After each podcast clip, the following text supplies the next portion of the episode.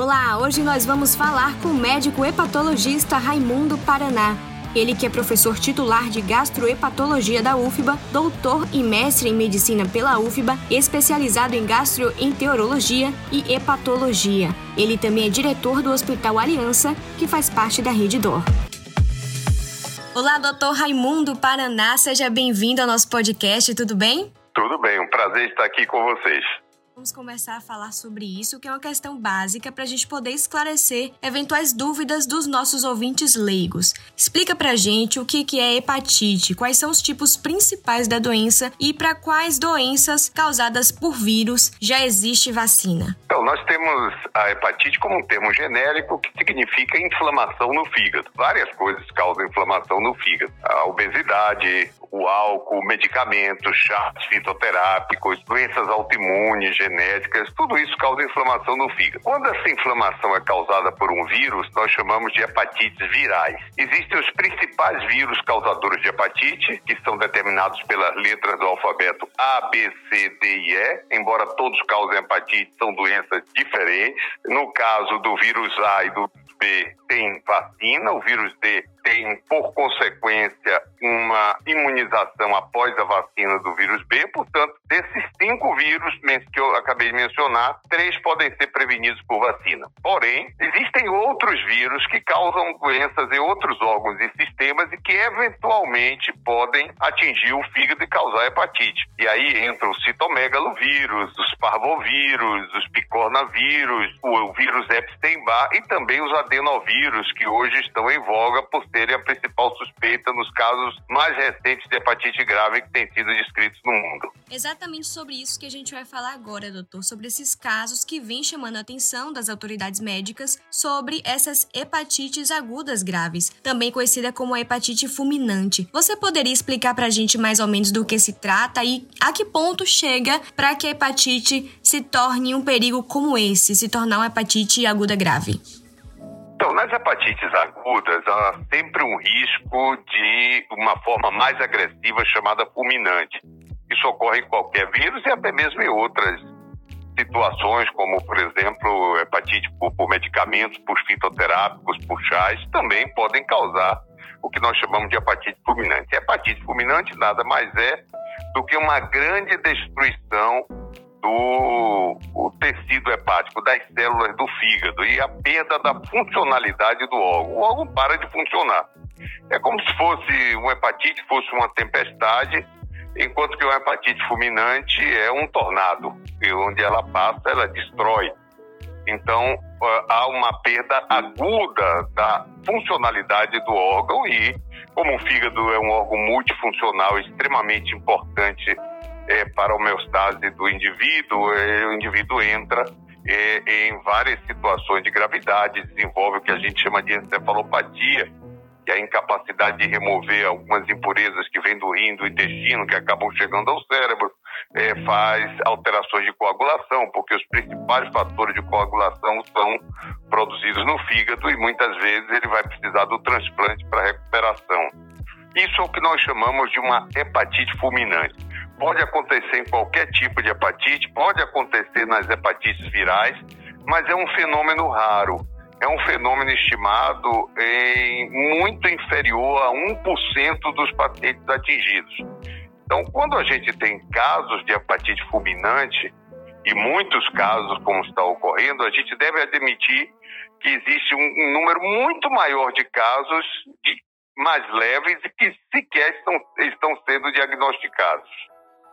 Doutor, falando ainda sobre casos de hepatite aguda grave que foram relatados sobre a OMS, atingindo crianças de 1 mês a 16 anos de idade, sendo que muitas delas têm menos de 5 anos, o que configura né, uma situação rara. O que é que o senhor pode contar pra gente sobre esse surto em crianças jovens e as suas causas? O que poderia causar hepatite em idade tão jovem? Então, isso é uma, uma situação bem inusitada. Há uma descrição já em 16 países, hoje, semana passada eram 12, essa semana já são 16 países, o que significa que ela está se disseminando E geralmente as crianças que têm as formas mais graves são as crianças menores do que 3 anos. E na medida em que a idade da, dessa criança vai aumentando, as formas menos graves vão preponderando.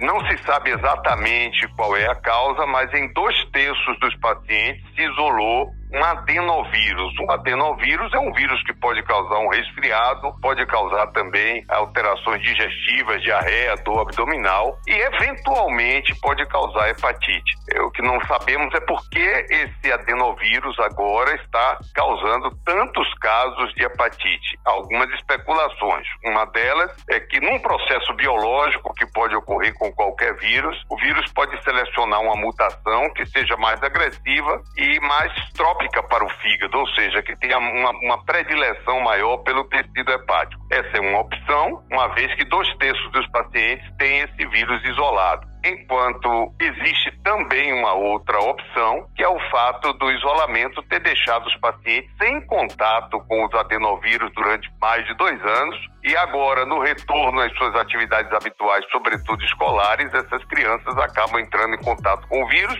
e eles não estavam com uma imunidade desenvolvida contra esses vírus. É importante chamar a atenção que o adenovírus não é um vírus só, ele é um imenso, uma imensa família de vírus. Esse que está circulando mais é o, o adenovírus 40, mas o fato da criança se expor a outros adenovírus pode conferir a ela uma imunidade parcial e diminuir o risco de formas graves. Então, talvez isso seja também ainda um reflexo do período de isolamento que foi absolutamente necessário no período da Covid, mas que nós vamos pagar um preço por isso. As nossas emergências pediátricas estão lotadas no país todo justamente porque essas crianças ficaram em contato, sem contato com esse esses vírus respiratórios, vários outros, os vírus gastrointestinais, vários outros, e agora estão adoecendo do retorno às aulas. Falando, doutor, sobre coronavírus e as crianças, né, relacionadas a essa doença, houve uma especulação, né, quanto à associação de infecções por adenovírus e até pelo coronavírus causador da Covid com o surto de hepatite das crianças. Isso tem a ver com o que o senhor trouxe agora? Essas suspeitas ainda estão sob investigação ou já foram descartadas relacionando a Covid com a doença? É muito pouco provável. Primeiro, porque a manifestação clínica da Covid não passa obrigatoriamente pelo fígado, quase nunca. Mesmo nos casos mais graves de Covid, com as primeiras cepas que eram mais agressivas, a gente não se via hepatites é, virais, até porque no fígado não tem um receptor, que é o receptor por onde o vírus entra na célula. Os vírus, eles encontram portas que são específicas para ele nas nossas células. No caso da, da Covid, os receptores estão muito mais no sistema respiratório do que no fígado. Por isso, as consequências da Covid no fígado são consequências muito mais da síndrome de doença sistêmica grave do que propriamente de uma hepatite causada pela Covid. Então, isso é muito pouco provável que esse quadro atual seja em função diretamente é, do vírus da Covid. Além disso, é, só um pequeno número de pacientes testa positivo para Covid, o que é esperado neste momento, porque o vírus da Covid continua circulando. Mas nexo causal ainda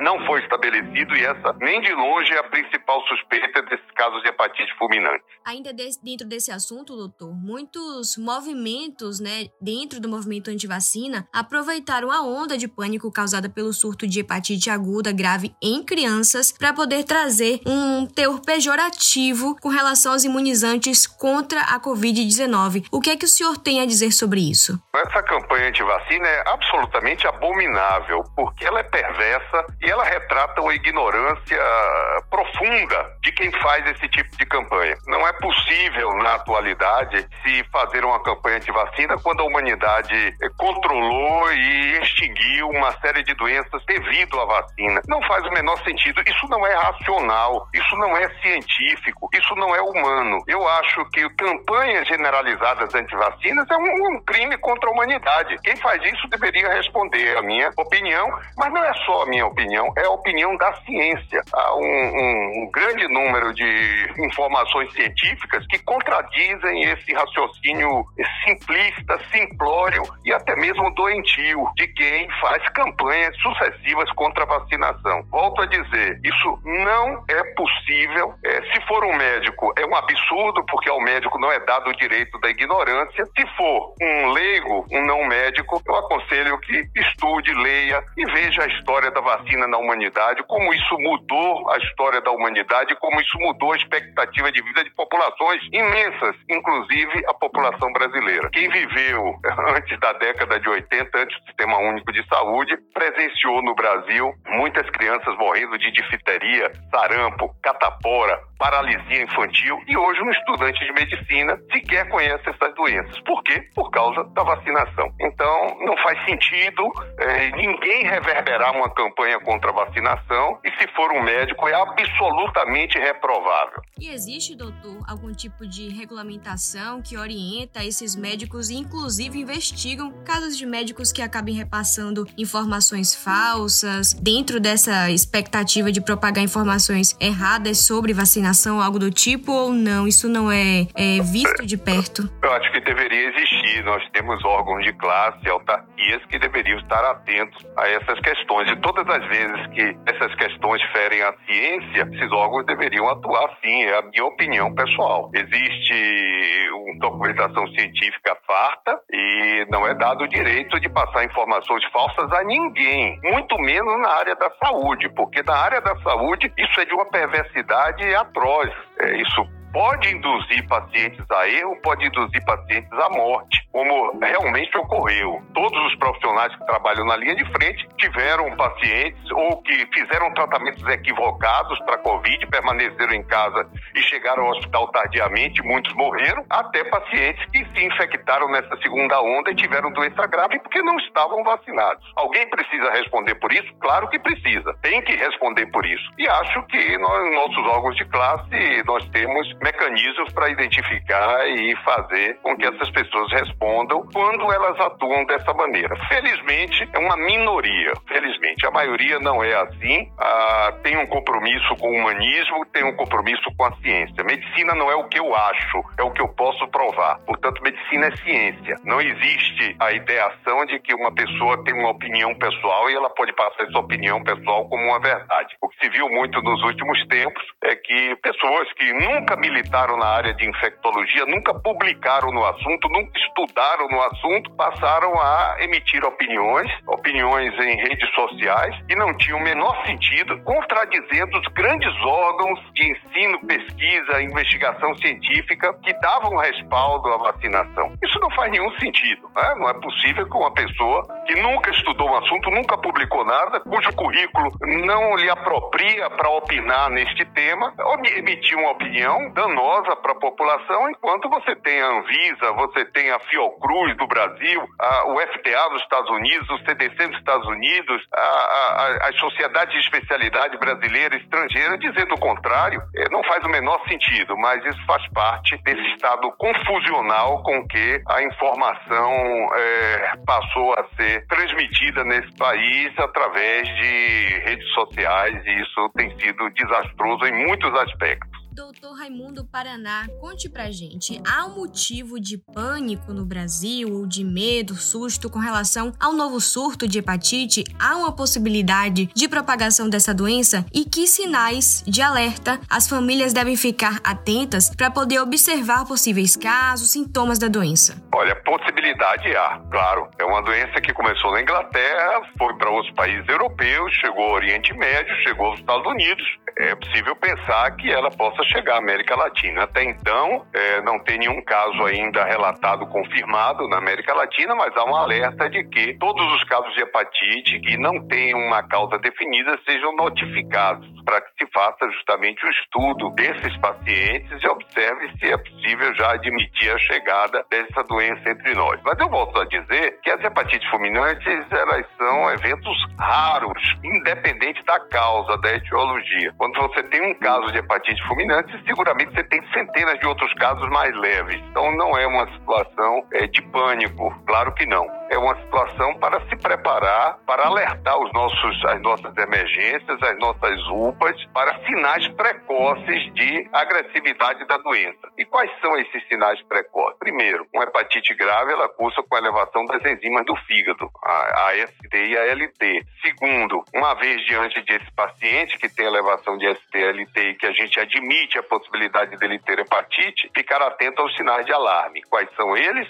A inversão do ritmo do sono, o paciente fica sonolento de dia e à noite fica agitado, alterações na coagulação sanguínea, sangramentos, aquelas manchas na pele, tipo manchas de pancada, sangramento gengival, etc. Também situações em que o olho vai ficando muito, muito, muito amarelo e a urina muito, muito escura, é, como se fosse uma cor de guaraná, é a icterícia e a colúria. Então, nessas situações, isso indica gravidade. Quando o paciente tem esse quadro de confusão mental ou alteração do ritmo do sono, esse paciente tem que estar num centro de referência porque ele poderá necessitar de um transplante. Então, o que se deve fazer é orientar os nossos plantonistas dos serviços de emergência para que façam o diagnóstico precoce de casos graves e encaminhem o paciente ao centro de referência. Mas seguramente, volto a dizer, essa não é uma situação de maior gravidade e neste momento no Brasil não existe nenhum caso confirmado. Doutor, falando ainda sobre a hepatite aguda grave, a gente recentemente teve a morte de uma profissional de saúde que acabou falecendo após fazer um transplante de fígado e acabou chamando a atenção das pessoas. Cabe reforçar o alerta sobre o consumo indiscriminado de chás emagrecedores, aquelas cápsulas com diversas ervas e ainda mais que são tidas como naturais, como elementos de saúde. É o que é que o senhor tem para dizer sobre esses tipos de chás? Olha, só cabe há algo de muito ruim acontecendo na, no sistema de saúde brasileiro e no setor privado, sobretudo, porque há um interesse comercial por trás dessas prescrições. Essas formulações são vendidas na internet como milagrosas para melhorar a imunidade, para fazer perder peso,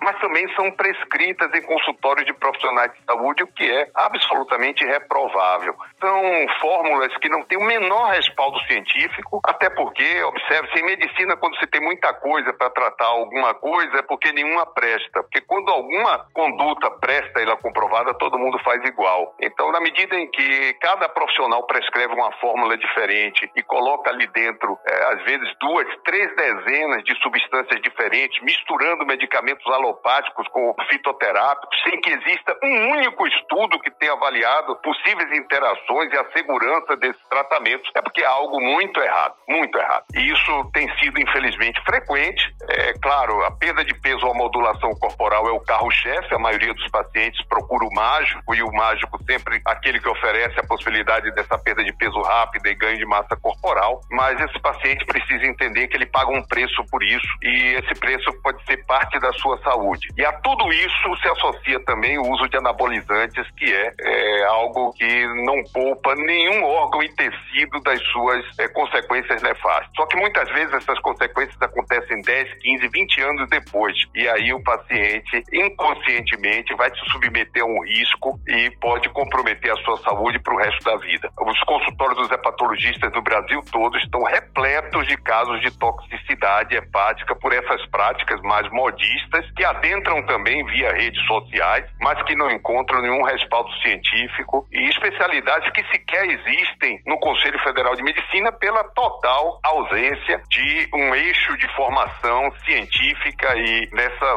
chamada pseudo-especialidade, mas que normalmente são alardeadas através das redes sociais, atraem muitos pacientes, é muito lucrativa e acabam prescrevendo essas coisas que estão fazendo as pessoas adoecerem cada vez mais. Doutor, você citou um ponto muito importante nessa matemática toda, que são as redes sociais. Infelizmente, muitas pessoas que ganham dinheiro promovendo alguns materiais, alguns produtos nas suas próprias redes, não têm formação básica para isso. A gente vê gente prescrevendo dieta, prescrevendo treino, inclusive incentivando o consumo desses medicamentos à base de várias ervas. Eu já vi diversas vezes em rede social, acredito que muitas pessoas também já viram como inibir esse processo, como investigar essas pessoas e proibir que essa prática continue continue se disseminando? Eu volto a dizer, isso para mim é um problema de saúde pública. A quantidade de pacientes adoecendo e se submetendo a essas práticas que não podem oferecer minimamente eficácia e segurança, porque não tem dados científicos publicados. É como eu disse, cada um tem a sua verdade. Isso é bom para a religião. Religião, cada um tem a sua e não precisa explicar por quê. Mas, ao se prescrever algo para um paciente, o médico ele pesa numa balança risco e benefício. O fiel dessa balança é a informação científica. Se não há informação científica, não existe balança. E ele pode estar causando só malefício ao seu paciente. Isso, infelizmente, tem ocorrido com muita frequência. Volto a dizer, um problema de saúde pública. E volto a dizer, há uma certa leniência é, da sociedade sociedade com esse tipo de comportamento, que nada mais são do que fake news. A gente costuma falar de fake news muito mais voltada à área política, mas não é só na área política. É, na área de saúde elas ocorrem e elas são, ao meu ver, bem mais perversas. Mas volto a dizer, o interesse que tem por trás disso é comercial. Isso é muito lucrativo. Se não fosse, ninguém estaria fazendo isso. Doutor Paraná, vamos fazer agora uma espécie de bate-bola no estilo mito ou verdade. Eu trago uma afirmação e o senhor me diz se é verdade ou não, certo? Pois não. Lá. Chás e fórmulas com ervas naturais não fazem mal à saúde. Isso é mito, faz mal à saúde sim. Enxaqueca é causada por problemas no fígado. Não existe isso, não, é mito. Sintomas típicos de ressaca são causados pelo fígado. Verdade em parte. A ressaca é uma intoxicação pelo álcool e parte desse problema é a formação de acetaldeído e o acetaldeído é formado no fígado. É uma intoxicação. Parcialmente verdade. Quem tem esteatose hepática, conhecida como a gordura no fígado, não pode consumir bebida alcoólica. Não, é parcialmente verdade. A esteatose hepática não é uma doença, ela é uma manifestação. Isso pode ocorrer no paciente obeso, pode ocorrer no paciente que tem alterações de colesterol, hipertensão arterial, e esse paciente pode não ter um sofrimento do fígado. O consumo do álcool moderado nesses pacientes não é de todo proibido, mas quando o paciente tem a esteatose associada com inflamação, nesse caso, esteatohepatite, aí sim o consumo do álcool é proibido. Alimentação gordurosa prejudica o fígado. Alimentação gordurosa prejudica o coração. É outro mito. Não há nenhum alimento que agrida o fígado, nenhum alimento que melhore o fígado. Comer sem gordura é um hábito muito salutar para evitar problemas de ordem cardiovascular, mas não hepática. Pessoas magras não desenvolvem gordura no fígado. Totalmente mito. Podem desenvolver sim. Existem questões aí genéticas, como também desvios alimentares. Quando o paciente faz dietas muito restritivas, com restrição proteica, ricas em frutose, com muita fruta e outras substâncias que contêm frutose, essas pessoas, mesmo sendo magras, podem desenvolver gordura no fígado. Pessoas com hepatite têm mais chances de desenvolver câncer de fígado. As pessoas com qualquer doença hepática crônica têm mais chance de desenvolver câncer de fígado, sim, mas geralmente isso ocorre nos pacientes que têm uma doença mais avançada. Crianças com hepatite devem consumir muito doce. Não, totalmente mito. Não tem nenhum sentido o consumo de doce para quem tem hepatite. Todos os medicamentos são metabolizados no fígado. A maioria metabolizados no fígado, mas nem todos. Alguns são filtrados diretamente no rim, mas a maioria no fígado. Parcialmente verdade. Simples exames de sangue podem detectar problemas hepáticos. Sim, verdade. Simples exames como a ST, a LT e fosfatase alcalina podem rastrear doenças hepáticas. E por último, o fígado se regenera sozinho. O fígado tem uma capacidade de regeneração única dentre os órgãos do corpo humano. Ele realmente regenera. Todavia, se ele for submetido a uma agressão constante e mantida durante muito tempo, ele começa a produzir cicatrizes, que nós chamamos de fibrose, e na medida que essas cicatrizes avançam, elas coalescem e chegam ao estado de cirrose. Então, cirrose não é uma doença em si, mas é o resultado de uma agressão hepática que foi mantida muito tempo e não foi tratada ou foi negligenciada.